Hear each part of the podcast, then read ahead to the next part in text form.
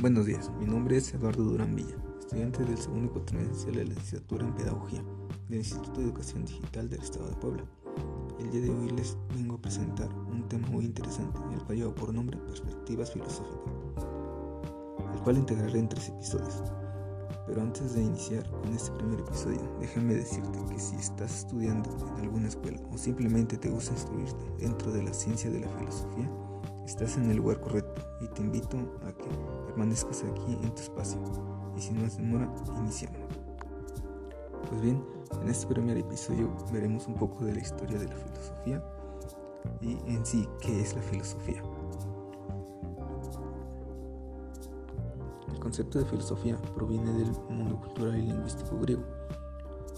Y esta palabra está compuesta por dos conceptos, filo, amor, y sofía, saber es decir, amor al saber.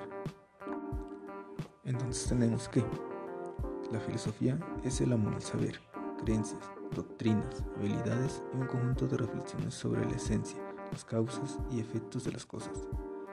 Ahora, ya teniendo esta definición, nos preguntamos, ¿filosofía para qué? Lo cual tenemos que nos sirve para tener los antecedentes del saber cómo actuar ante diversas situaciones. Dicho lo anterior, se menciona que filósofo es aquel que hace o establece su propio objeto, su propia sistematización y su propia metodología. En la historia de la filosofía han ido surgiendo metodologías o sistemas para hacer filosofía. Esto significa que no hay una receta acabada que defina cómo se hace filosofía. Por ejemplo, Sócrates propuso la mayéutica o el arte de dialogar. Así para llegar a la verdad se fundamentaba en el poder de la palabra oral. La dialéctica, en sus diversas formas, ha sido un camino para llegar a la verdad. Otro ejemplo es la lógica de Aristóteles. Fue un complejo sistema de ordenamiento de ideas. Se trataba de un método epistemológico para clasificar y ordenar conceptos, ideas y juicios.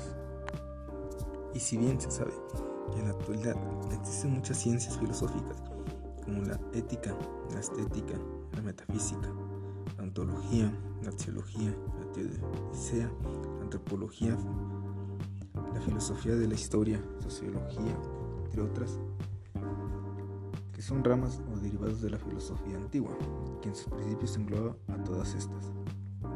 Y gracias a ella se ha llegado a un estudio más profundo del propio ser humano, en su forma de actuar, concepción y algo muy importante, de aprender.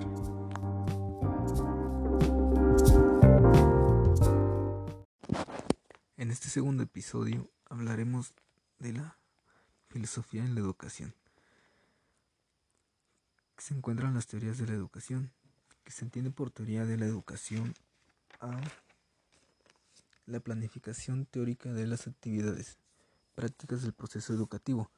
En otras palabras, es la parte de la teoría que describe todo el proceso a seguir para realizar alguna actividad educativa con el alumnado para generar un aprendizaje para la educación.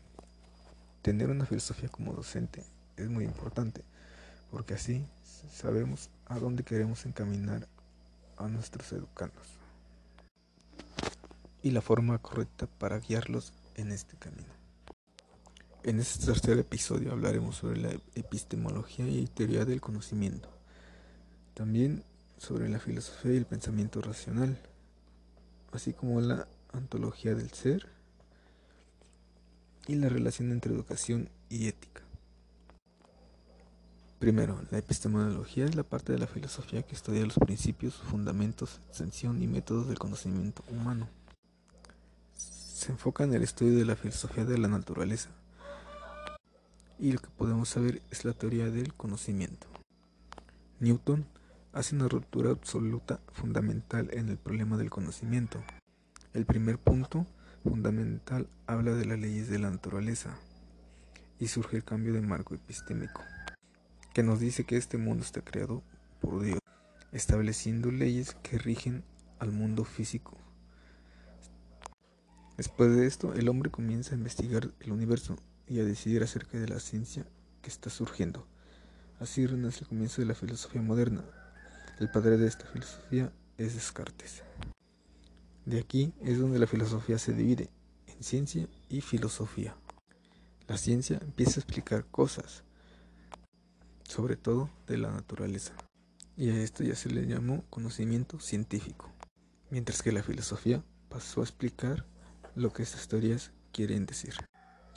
Ahora, la filosofía del pensamiento racional se enfoca en el sentido común que lo tenemos todos los seres humanos y que en muchas ocasiones reaccionamos sin pensar.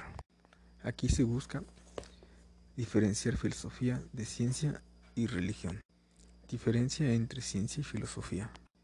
La filosofía estudia el porqué del ser humano y la ciencia cómo funciona el ser humano.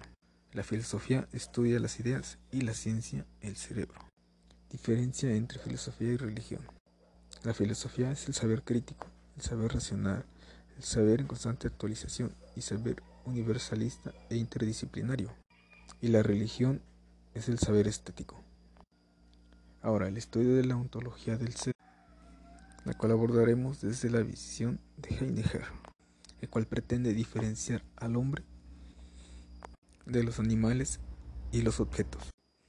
Heidegger sostiene que el hombre es solo hombre a partir del ser ahí, Deisen en él, y que por ende no se sostiene una pregunta por su esencialidad de manera antropológica, sino que solo ontológicamente.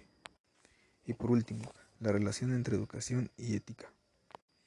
La ética le da a la educación un sentido de humanidad y condicionalidad social e histórica que le exige la formación de los sujetos como ciudadanos en la lucha por la realización de proyectos sociales emancipatorios de carácter democrático. La ética entra de esta manera a desempeñar un papel significativo en la práctica educativa, un papel que no es neutro, sino comprometido con una opción de ser humano y de sociedad, opción que es sin duda alguna histórica, ideológica y política.